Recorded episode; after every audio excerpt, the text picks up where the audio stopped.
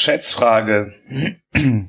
Um wie viel Prozent ist die Anzahl von PhD-Absolventen zwischen 1998 Oh Jesus, und vergessen. 2008 gestiegen? Also, wie, um wie viel Prozent ist die Anzahl der Absolventen eines PhDs zwischen 2000, äh, zwischen 1998 und 2008? Ich habe keine aktuellere Zahl. gestiegen. Weltweit? Mhm. Oh, ähm, äh, 300 Prozent. Mhm. okay. Wow, ist ein guter Tipp.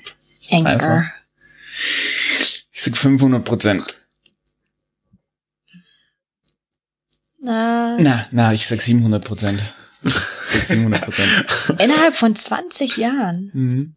700 Prozent. Zehn Jahre sind Zehn Jahre sind Äh, 98. Ach so. Ach so, ja, voll nah, dann bei für 500 Prozent. 2008, nicht bei 2018 hast du gefunden. Über 2008. Ja, okay. Ja. War ein Nature-Tick. Ich hatte nicht viel Zeit, okay? Ich nehme 350 Prozent. Okay. Wunderbar. Ja, damit herzlich willkommen zum Desk Reject Podcast und einer neuen Folge. Heute dabei sind Zafall? Sascha? Didi? und Boris. Wir sind komplett! Das erste Mal seit 6000 Folgen. äh, und heute geht es um etwas Interessantes. Nämlich das, Zur Abwechslung. Nicht auf einem Berg. nämlich das Interesse an der eigenen Forschung äh, und die eigene, die eigene Spannung, die daraus entstehen kann. Äh, deswegen vielleicht auch gleich die Eingangsfrage. Sascha, findest du deine Forschung spannend? Spannend.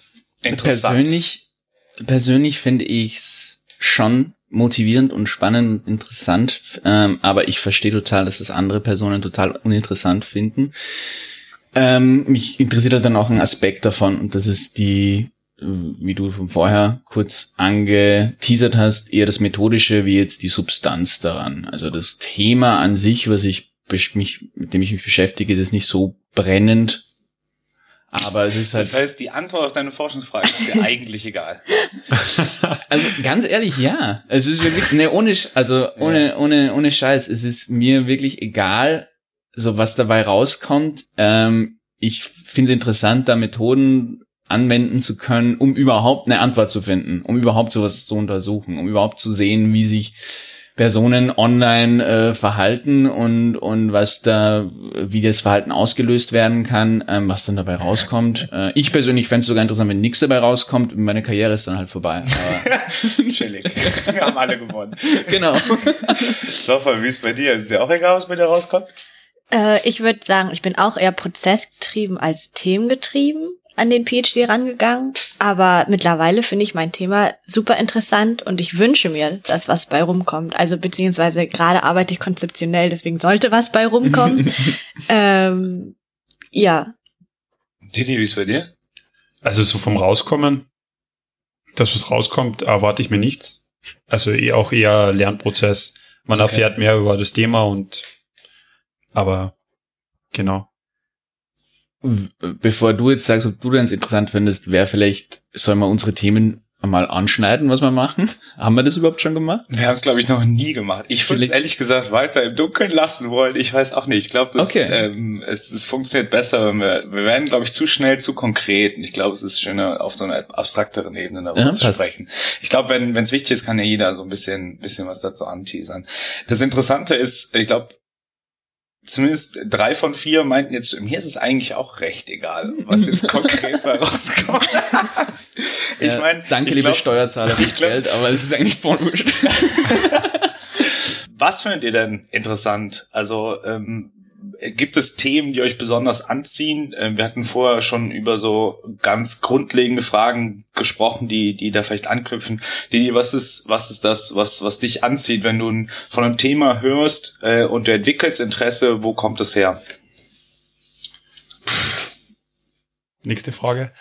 ähm, das ist ganz schwer, weil bei mir die Herun Grundherangehensweise ist meistens, ich lese was, ich finde es interessant. So, es ist nicht ein rationaler Prozess, oder? Ja, genau, darauf will ich hinaus. Was findest Davis? du? Du liest etwas und du findest etwas interessant. Kannst Ich du? bin, ich bin so extremer Zitationsspringer. Das heißt, ich lese was und dann denke ich mir, Und dann haben sie irgendeine Behauptung, so quasi Organisationen sind ähm, die glücklichsten Menschen sind in Organisationen, wo eine Matrixstruktur ist. Keine Ahnung, irgendwas. Und da ist ein, ein Source in Klammer. Dann denke ich mir, wer hat das bitte gesagt? Welches Arschloch wagt es? Nein, ich finde das, ich springe dann echt so von Paper zu Paper und, und, und handle mich so vor und oft finde ich dann die spannendsten Sachen, aber weißt, es ist dann nicht so, dass die alle zum gleichen Themenkomplex gehören, sondern sind eher so Kraut und Rübe. Mhm. Also bei mir ist das ganz random, wie ich dann oft Sachen finde. Okay, aber okay, aber es zieht sich so ein Interessensfaden durch oder es kommt so ein Spark und dem folgst du dann. Ja, genau. Das Problem ist, ich kann mich so ziemlich für alles begeistern. Also mich interessieren so viele Sachen, dass ja, ich, ich finde selten ein Paper, wo ich jetzt sage, boah, ja, das ist absolut, also das, Ich schick dir mal eins. Von dir? Genau, ich habe ich hab ein Paper geschrieben. Das ist so unglaublich langweilig. ja, ja, okay. Sascha exkludiert. Ähm, na, das, das ist bei mir oft so, ja. Wie ist es bei euch? Also ich bin auch eher offen und neugierig und bin auch ja nicht mit einer bestimmten Vorstellung an das Institut herangetreten, wo ich jetzt arbeite, was mich interessiert. Und das spiegelt sich jetzt auch ein bisschen wieder. Also es hilft mir eher, dass das Institut so einen Forschungsschwerpunkt hat, wo ich Eckpfeiler einfach habe, in denen ich mich orientieren kann. Und trotzdem ist das Feld so breit. Also wofür ich mich eigentlich interessiere, wenn man das so vom Big Picture her sieht, ist das Verhalten von Menschen. Und äh, der zweite Strang ist alles, was mit dem Gehirn zu tun hat. Mhm. Ähm, das finde ich einfach spannend und das kann ich sogar in einem Innovationsinstitut auch erforschen. Mhm. Also weil das auch einfach wichtig ist. Und deswegen fand ich auch, um an die Frage davor anzuknüpfen, ob ich das spannend finde, was ich erforsche, an sich schon. Aber es ist halt, ich erforsche so einen, so einen mini, mini kleinen Teil von, äh, wie Menschen sich verhalten. Ähm, das hilft mir aber eben in diese Welt einzutauchen und mehr Zusammenhänge zu verstehen. Diese kleine Forschungsfrage, die ich habe. Deswegen ja, ich interessiere mich für das, was ich mache, aber eigentlich interessiere ich mich für das große Feld. In das deine Forschungsfrage eigentlich Genau. eingeordnet. Und da glaube ich auch, dass, dass es Sinn macht, was ich forsche. Aber komm, ich meine, bei mir zum Beispiel kommt es halt von sehr stark von dem persönlichen Bezug. Ich weiß nicht, wie das bei euch ist. So, ich mein mein Forschungsthema ist entstanden aus einer persönlichen Interesse einfach gegeben dessen, was ich gemacht habe, sehr viel mich irgendwo in, in Online-Welten, sei es in Communities oder sonst was aufgehalten. Kellerkind. Ähm, genau. Also ich, ich meide die Sonne, wo geht. Und ich glaube, es ist, ich glaube, es ist keine Überraschung, dass meine Inspiration nicht von Papern herrührt, sondern ähm, nicht aus den Büchern, sondern aus dem echten Leben. Also im, im, Internet. im echten Leben, im Internet, genau. Ähm, weil, ja, aber also, weil ich da halt irgendwie mich das fasziniert, weil ich viel Zeit drin verbracht habe und mir da generell Fragen gestellt habe und so bin ich da rangegangen. Eben, ähm, also schon von dem Paper, was ich da interessant fand, ist eine Davis Paper, der What's What What's Interesting oder wie heißt es? Und da ist also so diese diese Paradoxien, so ja, warum warum ist das so? Kann das sein, dass das ähm, dass die die die ähm, Grundannahme eigentlich komplett anders ist oder wenn man was Neues einführt, eine neue Variable, kann sich dann ähm, etwas umdrehen und dann ins, äh, vom Positiven ins Negative gehen, wohingegen zum Beispiel ich habe keinen Bezug zu Ameisen und deswegen studiere ich nicht das Verhalten von Ameisen. Also das so im Sinne von, von mir kommt es vom persönlichen Bezug her, wenn es irgendwas ist, ähm, wie, keine Ahnung, Organisationsdesign oder Struktur, pff, habe ich relativ wenig persönlichen Bezug dazu, das Was ja fasse ich schon- nicht an. Nicht wahr ist, weil du ja regelmäßig in Organisationsstrukturen eingebettet bist. Ne? Ja, aber ich weiß nicht, das, ich nehme es nicht wahr. Aber und Ameisen, also gibt ja schon einige Ameisen. Einig, ja, fünf bis sechs auf jeden Fall. Ich wäre wenn nicht sogar neun. Aber das Okay. heißt, du hast deine Forschungsfrage gefunden, wie genau? Über einen persönlichen Bezug. Genau, ich habe mir gedacht, was für was für Kontext, was für Phänomene interessieren mich ähm, und habe mir dann überlegt, äh, gibt's da drin irgendetwas, was was sehr stark vorkommt, wo man annimmt, okay, das funktioniert so Ja. und habe mir dann überlegt, naja, habe ich irgendeinen Grund zur Annahme, dass das denn, dass diese Grundannahme Falsch sein falsch sein könnte und warum? Und habe mir dann dann eben versucht, okay, wie könnte ich da ein, eine Forschung drum herum entwickeln, äh, sei es experimentell oder sei es aus, aus Archivdaten ähm, und so habe ich mich dann halt langsam entlang gehangelt, bis ich jetzt ähm, mit einem Datensatz sitze seit einem Jahr und versuche irgendwas da drin zu finden. Oder auch nicht, es geht ja nicht um die. Ergebnisse. Genau.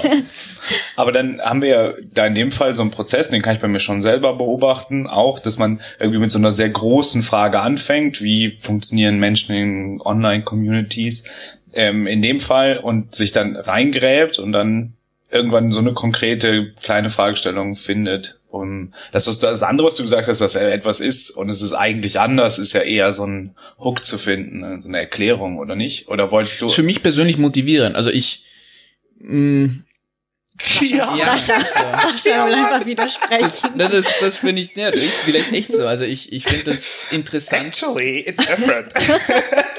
Aber es ist, glaube ich, auch ganz ehrlich so ein bisschen eine, eine Angst davor, etwas Großes ähm, zu machen. Also ich weiß nicht, wie ich das erklären soll. Ähm, es gibt ja so, weiß ich nicht, so Forscher, die irgendwie Open Innovation rausgefunden haben oder Lean Startup oder so Konzepte, wo man halt reingeht, ohne zu wissen, also so, ich guck mir das jetzt an, da, das könnte was sein, das könnte auch gar nichts sein und ich könnte auch zufällig auf was stoßen, was schon gemacht worden ist, aber ich will es einfach, keine Ahnung, das Phänomen, warum, warum so viele Startups machen und warum manche funktionieren und manche nicht, einfach so explorativ. Das kann ich nicht, kriege ich Angst, weil ich mir denke, was ist, wenn da nichts ist? Und da ist meine Motivation oder meine Interesse kommt dann eher davon wie, okay, es, es ist schon was gewusst, das weiß man oder das glaubt man und viele Leute glauben das ich glaube, es könnte anders sein und dann habe ich was Konkretes und ich weiß, ich will es einfach nur, ich will es einfach nur zeigen oder rausfinden, ob ob das anders sein kann, wenn man irgendwas Neues einführt oder wenn man äh, das in dem experimentellen Setting macht. Das war jetzt, ich, ich weiß nicht, ob das jetzt verständlich Doch, doch, war. ich hab's verstanden. Ich finde es urinteressant, weil man, ähm, weil ich was beobachte bei dir, deine Antwort oder was reininterpretiere, was ich auch bei mir hatte. Ich hatte so diese Idee, dass ich etwas sehr Abstraktes nehmen möchte und das aber so eindeutig definieren möchte, dass es auch gut messbar ist. Und dass man auch in einem großen Datensatz diesen Effekt identifizieren kann, obwohl man ein Phänomen an sich anschaut, was eigentlich sehr, ähm, ja, sehr unkonkret ist. Also ich mache es mal jetzt ähm, doch konkret bei meinem Beispiel. Da geht es teilweise um, wie komplex ein Mensch denkt und wie schnell er eigentlich ein, seine Gedankenmodelle anpassen kann. Das ist etwas, was irgendwie sehr ja, ein bisschen konstruiert klingt und es geht dann auch so ein bisschen um mentale Models und Kognition. Äh, Und meine Idee ist, dass ich das anhand von Textdaten im großen Datensatz identifizieren möchte und auch messbar und greifbar machen möchte. Und das war so diese, wo du gesagt hast, ich möchte etwas finden, was eigentlich, wo jeder glaubt, es ist so, aber es ist eigentlich anders. Wollte ich was haben, was irgendwie mit Kognition, Gehirn und zu tun hat, aber in einem großen Datensatz das finden. Und ähm, das war so nach bisschen nach das, was nach dem ich gesucht habe. Die, die hast du auch so eine Storyline irgendwie, was, was, was du finden wolltest, oder was so ein Bild. Ähm, Na. wie bist du auf dein Thema gekommen? Was hat dich gezogen? Ähm, zwischen Tür und Angel mit meiner Professorin. Es war eigentlich ren also reiner Zufall, dass ich auf das Thema gekommen bin. Mein erstes Thema, was ich bearbeitet habe, das äh, habe ich nicht weiterverfolgt. Also das irgendwie habe ich dann einmal auf dem Weg verloren, so, keine Ahnung, wie ein Billersackel. Was man so verliert. Ja. Was verliert man so? Bildersack. Null Leute. Na, ähm, und ja, äh, deswegen, ich habe es dann interessant gefunden. Ich glaube nicht, dass die Frage, die Frage, die ich habe, ist, also mir interessiert die Neugierde von Menschen, also eigentlich von Executives. Meta. Genau. Und das ist ja ein bisschen unser Thema heute, indirekt die Neu unsere Interesse, unsere Neugierde, ähm, ist jetzt einfach eine sehr einfache Frage in meinen Augen, die ich da stelle. Also beeinflusst die Neugierde den Wandel von Organisationen, so ganz simpel gesagt. Ähm, und für mich ist das einfach so a working hypothesis, so das, was ich gemeint habe. Man findet dann vielleicht was anderes, aber das andere bringt dann dann wieder weiter. Mhm. Und in der, so gehe ich daran heran, also wie so iterativ und nicht mit dem Glauben daran, dass die Frage jetzt die letzte, also die endgültige Frage ist. So, Mhm. so quasi mein, mein Verstehen und mein Wissen wächst hoffentlich im Prozess und dann kann ich die Frage adaptieren und, und hoffentlich kommt dann was Besseres raus.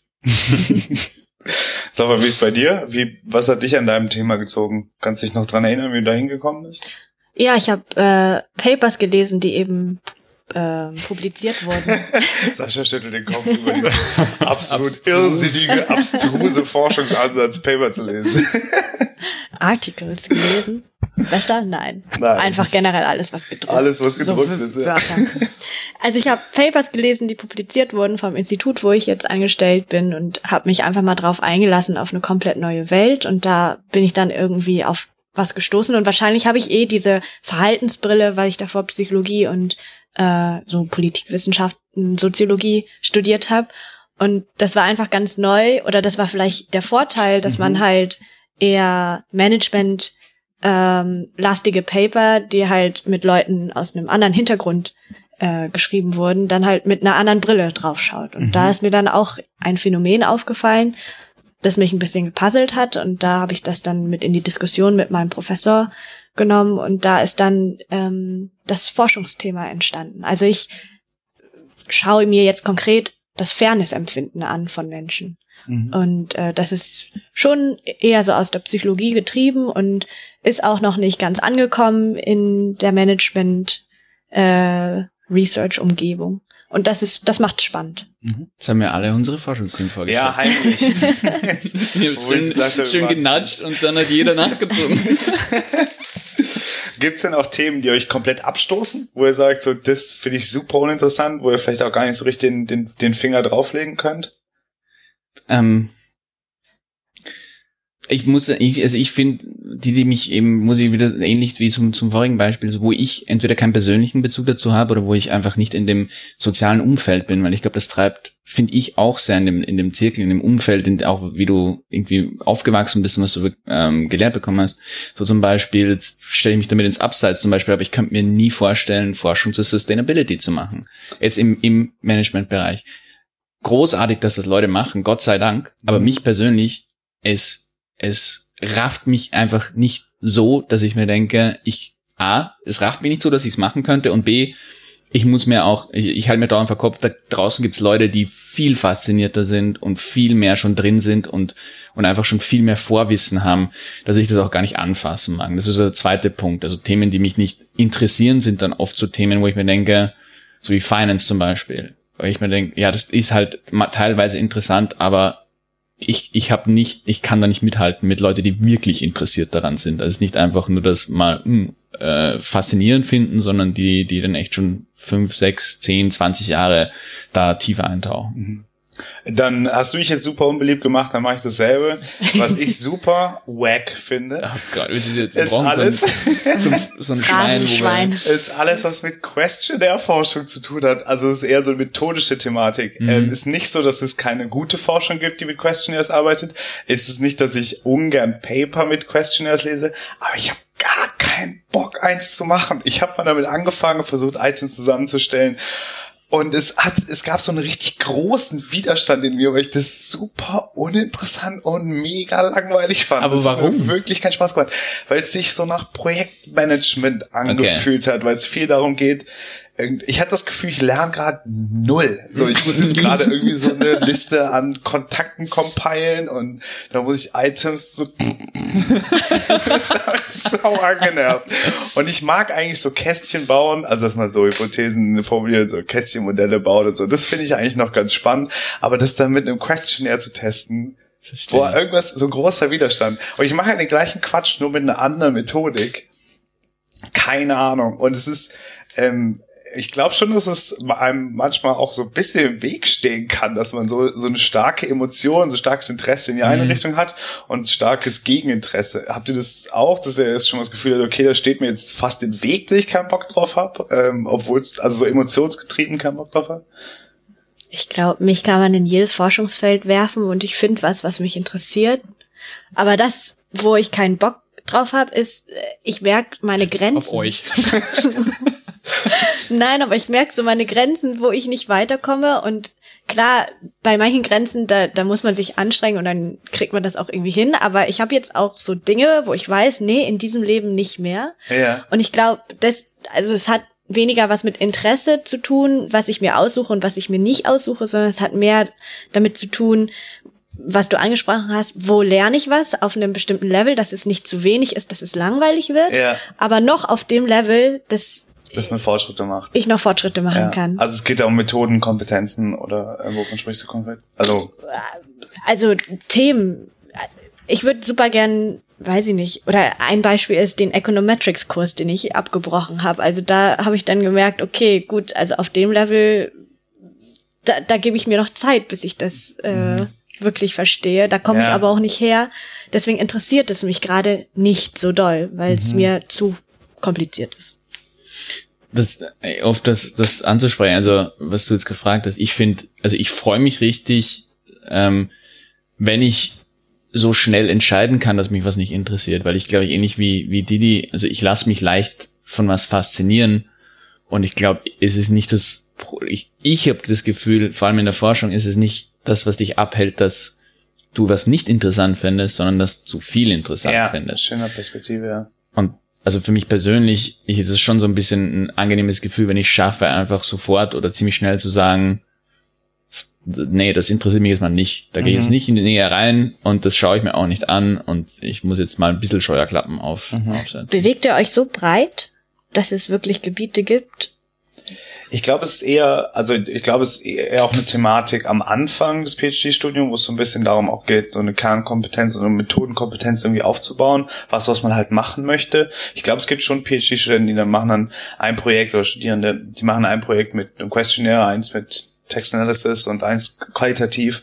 Aber ich glaube, es ist schon klug, irgendwie so eine gewisse Spitze zu finden und am, aber die musst du ja irgendwann finden. Du musst ja irgendwann sagen, das ist das, was ich gerne machen möchte, das ist das, wofür ich ein bisschen bekannter sein möchte.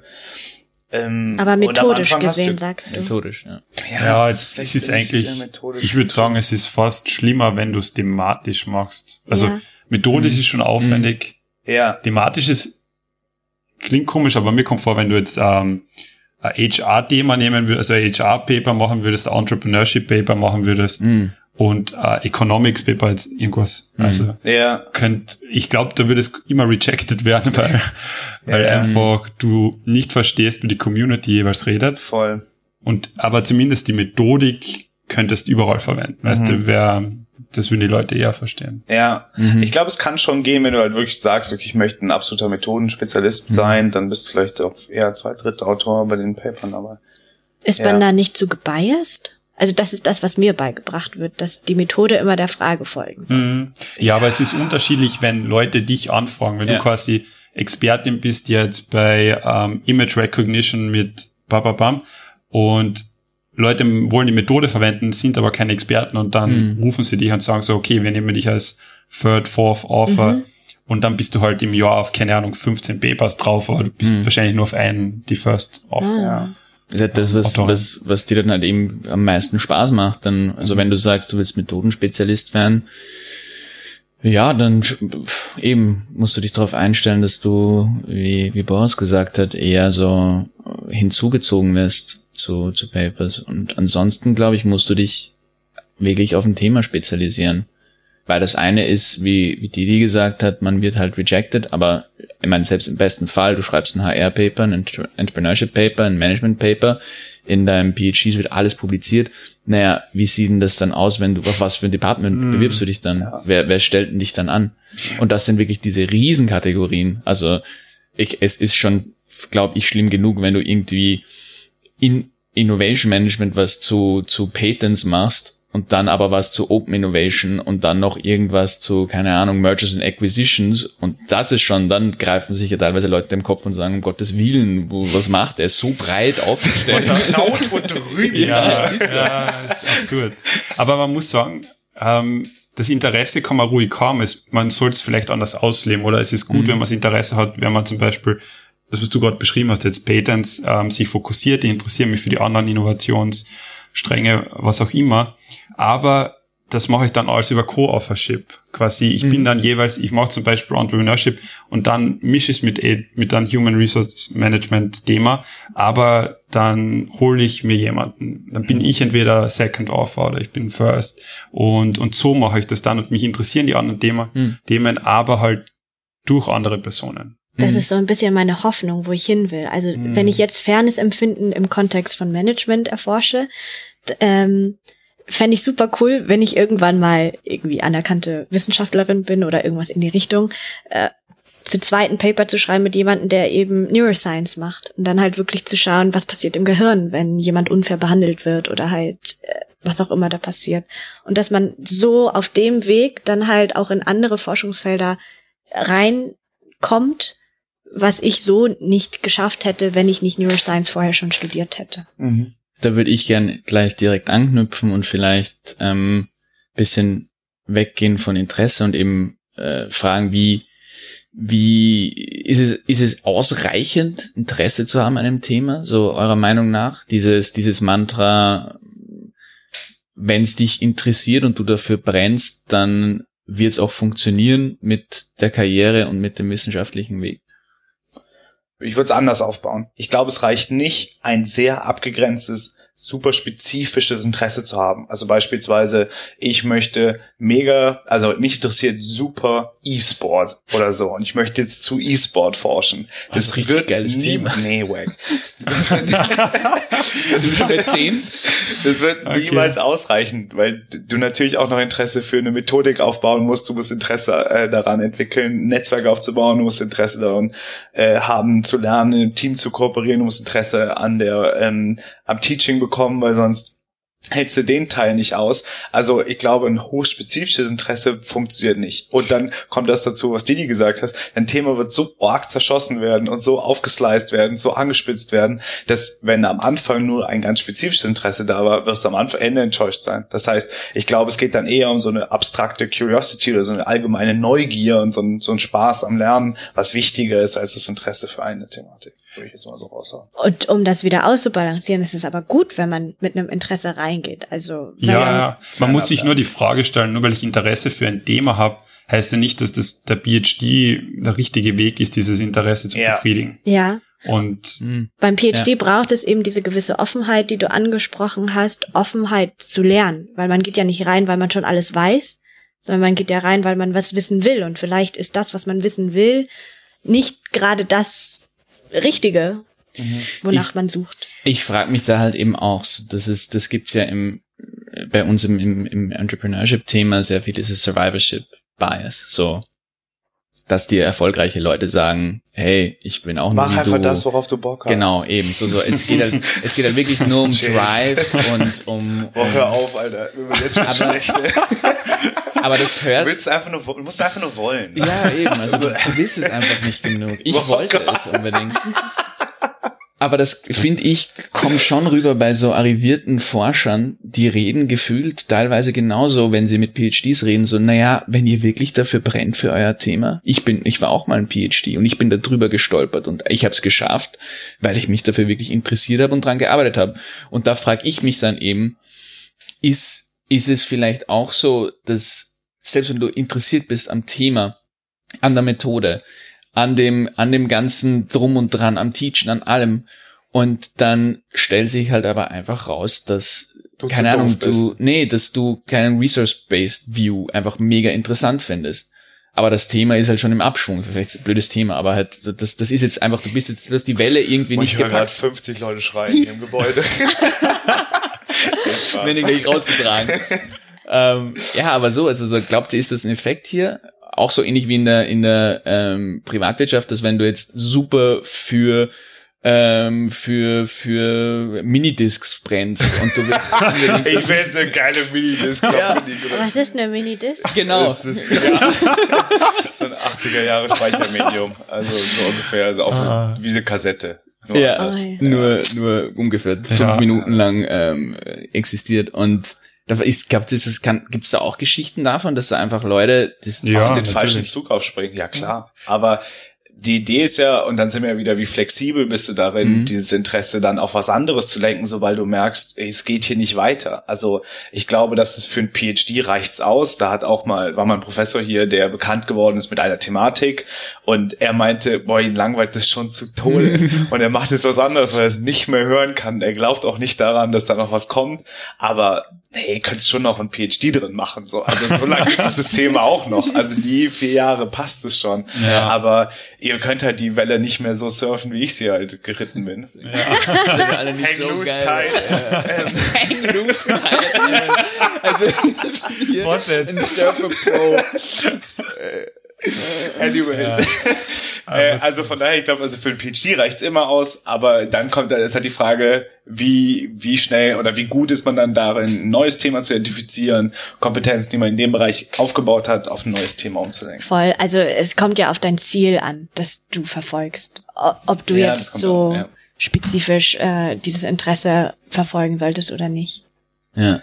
Habt, habt ihr da vielleicht noch was Praktisches? Ähm, habt, gleicht ihr das ab, aktiv? Also guckt ihr auch wirklich aktiv, dass das, was euch interessiert, Ja, klar. relevant ist? Ja. Und wie? Ja. Wie? Also ich, was ich ganz am Anfang gemacht habe, ist, dass ich mir auf Konferenzen angeguckt habe, worüber Leute sprechen, Mhm. was gerade gefragt wird. Und dann gibt's ja diese, oh, ich weiß nicht, ob das für andere Forschungsrichtungen auch so ist, aber es gibt ja in den Tracks dann schon, was für Paper interessieren uns und dann sagen die ja teilweise auch einfach Fragestellungen. Also Ja. Pro Tipp, wenn er ganz schnell ein Thema sucht, nimmst halt einfach eins davon, kloppt's raus und gut ist. Also Sind gerade so diesen Meme von diesem Exploding äh, Galaxy-Typen da gerade bei Ja. allen Zuhörern. What? Ja, also mal Anfängertipp. Nee, aber ich habe geschaut, welche Fragestellungen da und ich war ganz am Anfang bei Thematiken und bin dann damit auch zu meiner Professorin gekommen, die war so, pff, Alter, das ist aber auch echt eine Minidisc von der Idee. Also von daher, ähm, ja, also ich, klar, danach schaut man schon. Ich finde es auch wichtig, dass es irgendwie einen Diskurs gibt, das was um das Thema kreist, was man spannend findet, was soll man sonst auf so Konferenzen, dann sitzt du da, sagst was dazu und dann sagen alle, ja gut, cool. Ich vor zehn Jahren spannend gefunden.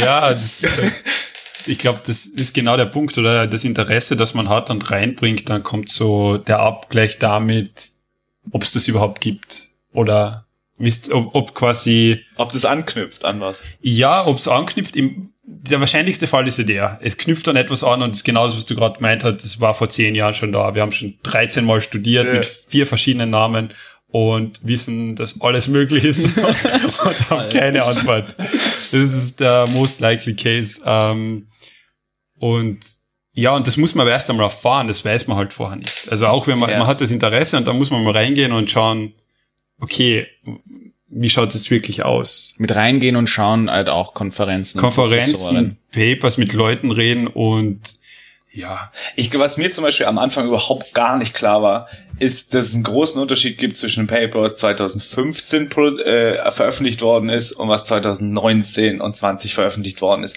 15 kann es und dann bewegen sich Felder ja unglaublich unterschiedlich schnell. Also ich habe jetzt ein paar Machine Learning Sachen gemacht, da ist 2015 1985 in Management Studies Teil. also man muss ja auch erstmal verstehen, wo, wo ist das Mm, Feld ja. gerade, wächst Vollkommen. es noch, schrumpft es gerade, hat sich das bewegt. Es gibt, na gut, ich möchte jetzt kein Dissing machen, aber es gibt dann teilweise splitten sich Communities auf ähm, oder zerlaufen sich auch oder erreichen einen Punkt, wo es einfach auch nicht mehr weitergeht. Und dann zu sagen, okay, jetzt mach ich auch noch mit, ist halt einfach ein, ein schwieriger Call. Und ich glaube, dafür braucht man auch einfach einen erfahrenen Professor, eine erfahrene Professorin, die einem dann davor auch irgendwie warnt oder einem mit einem das macht und sagt so, ja, ich kenne da Leute oder ähm, das entwickelt sich gerade nicht gut, äh, überleg, ob du das machen möchtest. aber ich finde es aber generell schwer.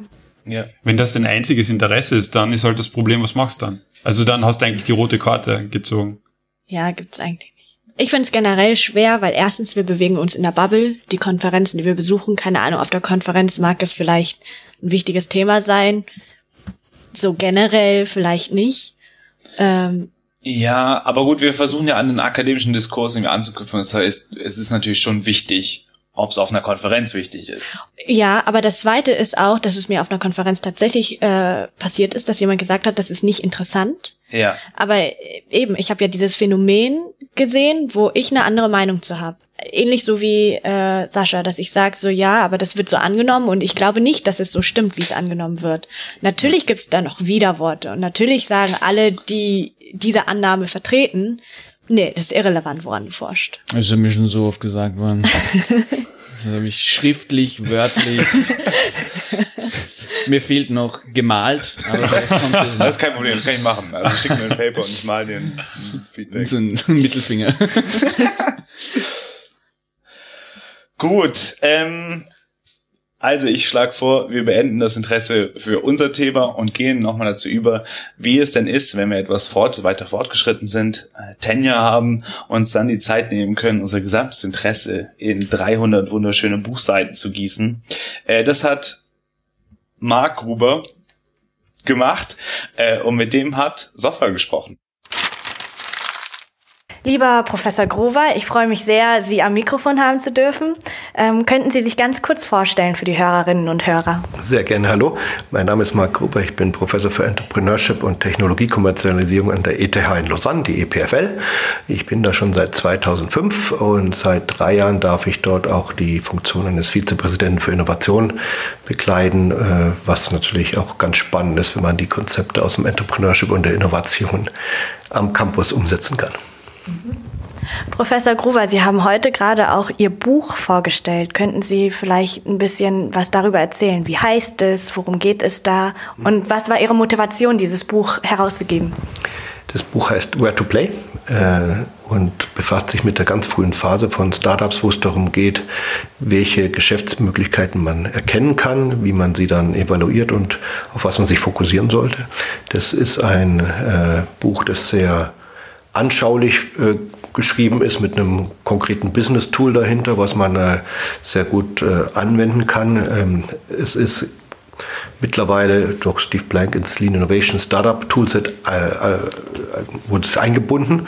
Also jetzt offizieller Teil davon, neben der Business Model Canvas, Customer Discovery und Agile Engineering, was mich natürlich sehr gut, sehr gefreut hat, dass man in so einen illustren Kreis von Tools aufgenommen wird.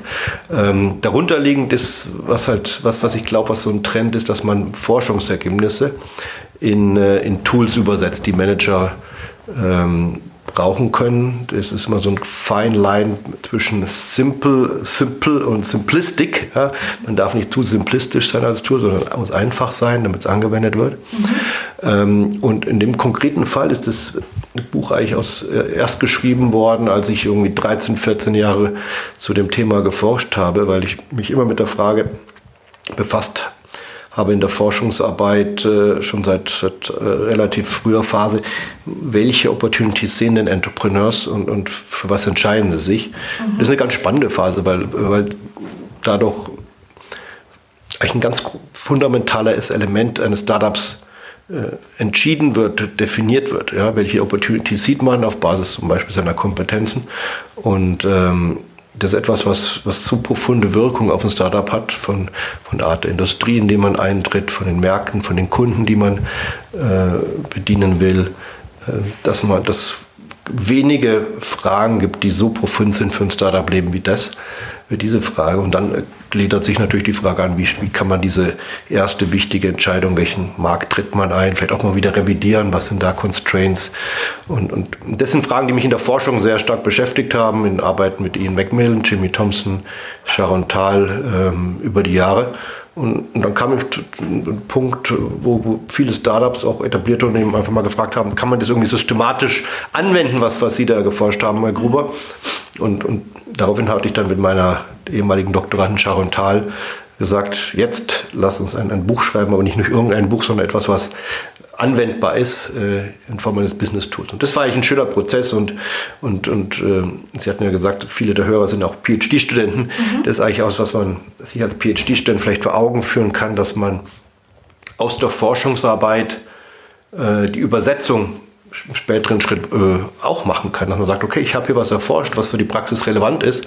Wie kann ich denn diese Ergebnisse, vielleicht auch mit anderen Ergebnissen in Verbindung, wie kann ich diese Ergebnisse umsetzen ja, und konkret in ein, in ein Tool gießen. Ja, und, und da gibt es viel mehr Chancen, als man, als man denkt und ist auch mal vielleicht ein anderer Skill, den man nochmal als PhD-Student lernen kann. Mhm.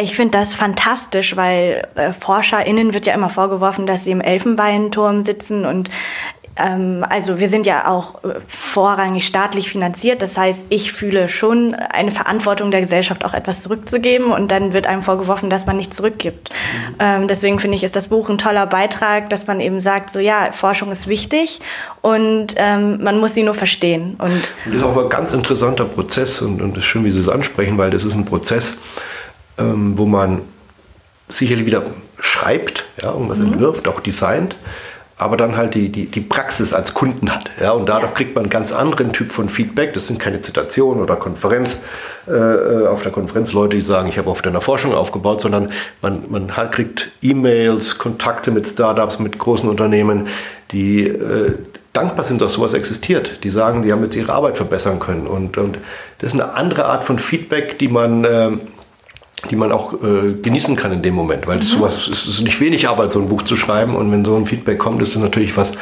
was ein, was das ist die die die die Forschungsarbeit und das Feedback, das man dazu kriegt, äh, ergänzt. Ja, was war denn Ihre größte Herausforderung, als Sie das Buch für die Praxis geschrieben haben? Also ich meine, Sie sind ja jetzt, äh, Sie haben schon viele Papers, auch hochrangige in hochrangigen Journals veröffentlicht. Das ist ja ein ganz anderer Schreibprozess, als ein Buch für die Praxis zu schreiben. Was war da Ihre größte Herausforderung? Der, der Schreibprozess ist sicherlich eins, weil die Sprache eine andere sein, ja. sein muss und sein kann. Aber das, da, das kann ich das ist mir jetzt nicht so schwer gefallen.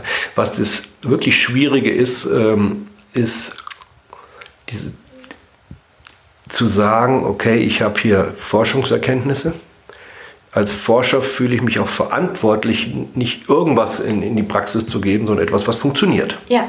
Und äh, die Forschungsergebnisse muss man et in etwas übersetzen, was der Praktiker versteht, ohne 500 andere Artikel gelesen zu haben. Also man muss reduzieren. Und die Frage ist, wie weit reduziere ich Forschungsergebnisse, die existieren, äh, so dass ich noch vertretbar dahinter stehen kann, die mhm. Essenz dieser Forschungsergebnisse in das Tool äh, hineingebracht habe, ohne aufzugeben, äh, Praxisrelevanz, ohne die Tiefe aufzugeben, äh, komplett.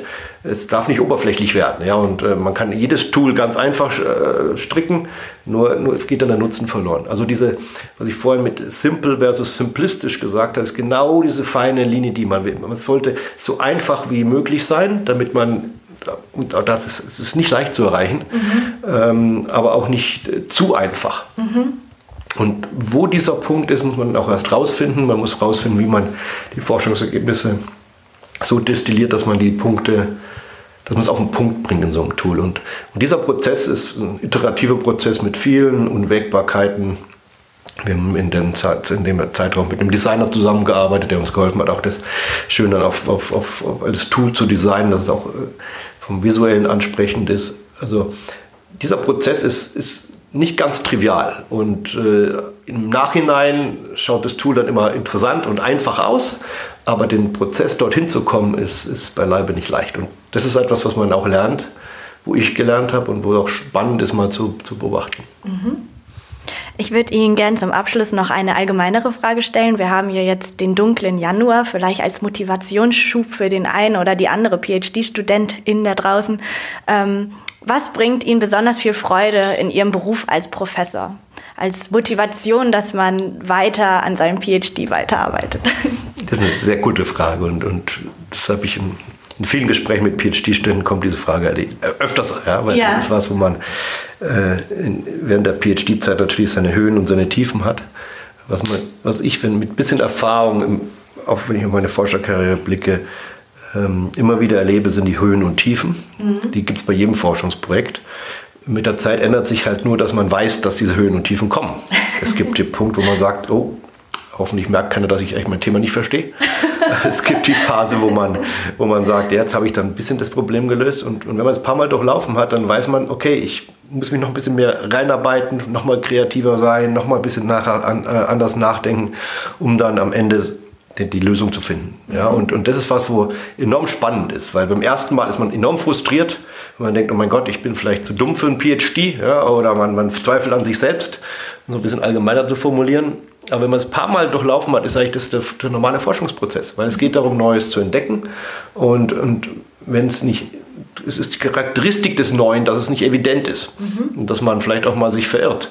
Und wenn man es analoge macht, wenn man in den, in den Natural Sciences oder wenn ich Tierversuche mache, so, so, so schlimm sie sind in manchen Bereichen, aber dort ist es ganz normal, dass man vielleicht 500 äh, äh, Mäuseleben opfert, um dann mit dem 501. eine Krebstherapie zu finden. Ja? Und dass man sich dort verrennt. Aber bei uns in der Forschungsarbeit ist es oftmals so, dass man vielleicht vermutet, es geht schneller, aber es ist, man verrennt sich doch in verschiedene Sackgassen. Ähm, was ich nur jeden ermutigen kann, ist nicht aufzugeben, sondern sagen, okay, vielleicht kann ich noch ein bisschen kreativer sein, vielleicht kann ich noch ein bisschen mal von der anderen Seite denken. Ähm, Und man sollte am Schluss nicht vergessen, dass eigentlich das eine der schönsten Aufgaben überhaupt ist, dieses Neue herauszufinden. Wunderbar. Ja, das war unsere Folge. Äh, gibt's Werbung? Ja, natürlich gibt's Werbung, das ist das wichtigste Segment und äh, diesmal wird äh, das Geschenk gebracht von QAnon. Ähm, weil QAnon? ja, Nee. weil wir, Was ist das? weil, ja, schau, weil Du wir solltest, alle in diese du solltest weniger Zeit im Internet verbringen und du solltest mehr Zeit im Internet verbringen. die, die, die, diese Reaktionen habe ich mir erhofft, ich eher von, von ähm, so Was Fall denn? Noch einmal. Das sind rechte Verschwörungsarschgeigen. Auf gar keinen Fall gibt's eine Werbung von. Warte mal, jetzt Ja, noch schau. Wie, wie heißt Also ich will nur wie dazu heißt- sagen, dass Das wir sind alle die, die demonstrieren gerade. Nein, wie heißt der Name? QAnon. Also Q und dann Anon. Ich finde, wir brauchen alle ein bisschen mehr Absurdität und Lächerlichkeit im Leben und manche, wie wir, spielen Magic Nein. und Dungeons and Dragons und andere haben ihre anderen Fantasiewelten. Und ähm, wieso Uns sind gibt's wir nicht mehr nach die, dieser äh, Folge. Das ist zu judgen. Wir werden gededost von denen, aber sowas von. Das ja gut, dann haben wir mehr Zuhörer. Doch. Ähm, und Jetzt naja, ist auch das noch eine Problem Meinung ist, von mir. Nein. Das Problem ist halt leider, dass wir von der Uni zum inneren Kreis dazugehören. Und Ja, deswegen sind gibt's halt keinen von Promocode von uns. Ähm, aber vielleicht du, ähm, Aber- Boris, als, als OG Nee. von der Q-Crew. OG. Was ist so deine Lieblingsstoryline, die gerade äh, herumgeistert? Äh, nee, nee, gehört nicht auf QAnon. Ich glaube nicht, dass es auch nur, also nee. Lieber nicht. Zieht's Masken an, bleibt daheim. Kocht vegan, aber aus anderen Büchern. Gut. Mein Vorschlag. Äh, also wie gehabt, diesmal leider kein Promocode und ähm, äh, Didi muss da mal ein bisschen äh, nachlesen und ich muss weniger Zeit im Internet verbringen. Bitte. Gut, lösen wir die Schätzfrage auf. Die Schätzfrage war super hochaktuell, also wirklich mega gute Daten rausgefunden. äh, wie stark die Anzahl von ähm, PhD-Absolventen zwischen 1998 und 2008 gestiegen ist. Und äh, ist, ihr habt euch wirklich gut weggeankert, es ist um 40 Prozent gestiegen. Auf, Oh. auf 34.000. Das heißt, ihr gewonnen. Du, äh, Ja, du wow. hast 350 Ja. und du hast, 300. ja, dann Dann habe Hast ich gewonnen. stark. Wie schaut's eigentlich aus in der Statistik, so die ganzen Schätzfragen? Die, ja, oh, da müssten wir mal in Ja, die Archive ja, ja. hinein und einfach mal durchrennen. Wer führt? Genau. Ich glaube, ich bin ziemlich schwach. Ich würde vorschlagen, äh, wenn wir weiterhin Schätzfragen machen, dann können wir das auch mal nach. Wir schätzen einfach, wer von uns Genau, am Ja, nächste Schätzfrage, wissen wir schon. Äh, äh, wahrscheinlich sechs Minuten vor der nächsten Folge wird die nächste Schätzfrage äh, erarbeitet werden. Gut, vielen Dank fürs Zuhören. Äh, ich muss jetzt die Abmoderation machen und weil ich das äh, schon so oft gemacht habe, werde ich das wahnsinnig gut machen. Bleibt's dabei, Leute. Also, vielen Dank fürs Zuhören. Und äh, wir würden uns freuen, wenn ihr uns folgt auf äh, Instagram, Facebook und Twitter, das von unterschiedlichen Leuten aus diesem Team gemanagt wird und daher auch äh, nicht so besonders kohärent ist, aber sehr schön. Also persönlich, also jetzt mal Oh, mein Feedback an. Ich glaube, ich habe äh, Facebook vergessen, dass wir Facebook haben. Das ist, das, Haben wir das Facebook? ist, das ist zum Vergessen. ist nicht so schlimm. Das ist schon Drei- von QAnon-Leuten komplett unterlaufen. Es ist nur von 3% äh, der Gen Z ihr Lieblings ähm, so Social Media Plattform. Ich Und kann, Gen Z kenn ist kein unser, einziges Wort von dem, was du gerade gesagt hast. Gut. Gut, passt. Wenn euch der Podcast gefällt, abonniert uns auf Apple Podcast, Spotify, Overcast, etc. Bitte in eigenen Worten, warum unsere Zuhörer uns bewerten sollen. Gut. Die Musik und die Outro-Musik. Die Musik und die Outro-Musik. Die Musik und Outro-Musik ist von Blue Dot Sessions, die Ad-Musik von David Camus, produziert von Alexander Staub und Soffal, das Logo von Stefan Kadosch äh, von Creative Prism und äh, mit der großzügigen Mithilfe des WUT-V-Teams, welches uns dieses Gerät, was auch immer es tut, zur Verfügung gestellt hat. Vielen lieben Dank fürs Zuhören. Wir hören uns beim nächsten Mal, Freunde des Nachlebens. So, jetzt kannst du nochmal deinen Marathon laufen. Und ich werde die Outro-Musik so laut drüberlegen, damit Boris nicht mehr hört.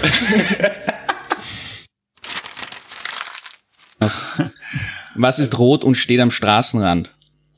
Eine Tomate. Wäre. Eine Hagenutte. Okay. Und Sehr gut, wir sind, wir sind sehr gut eingepegelt. Aber auch nur, weil dein wartendes Gesicht ist das einzig Lustige.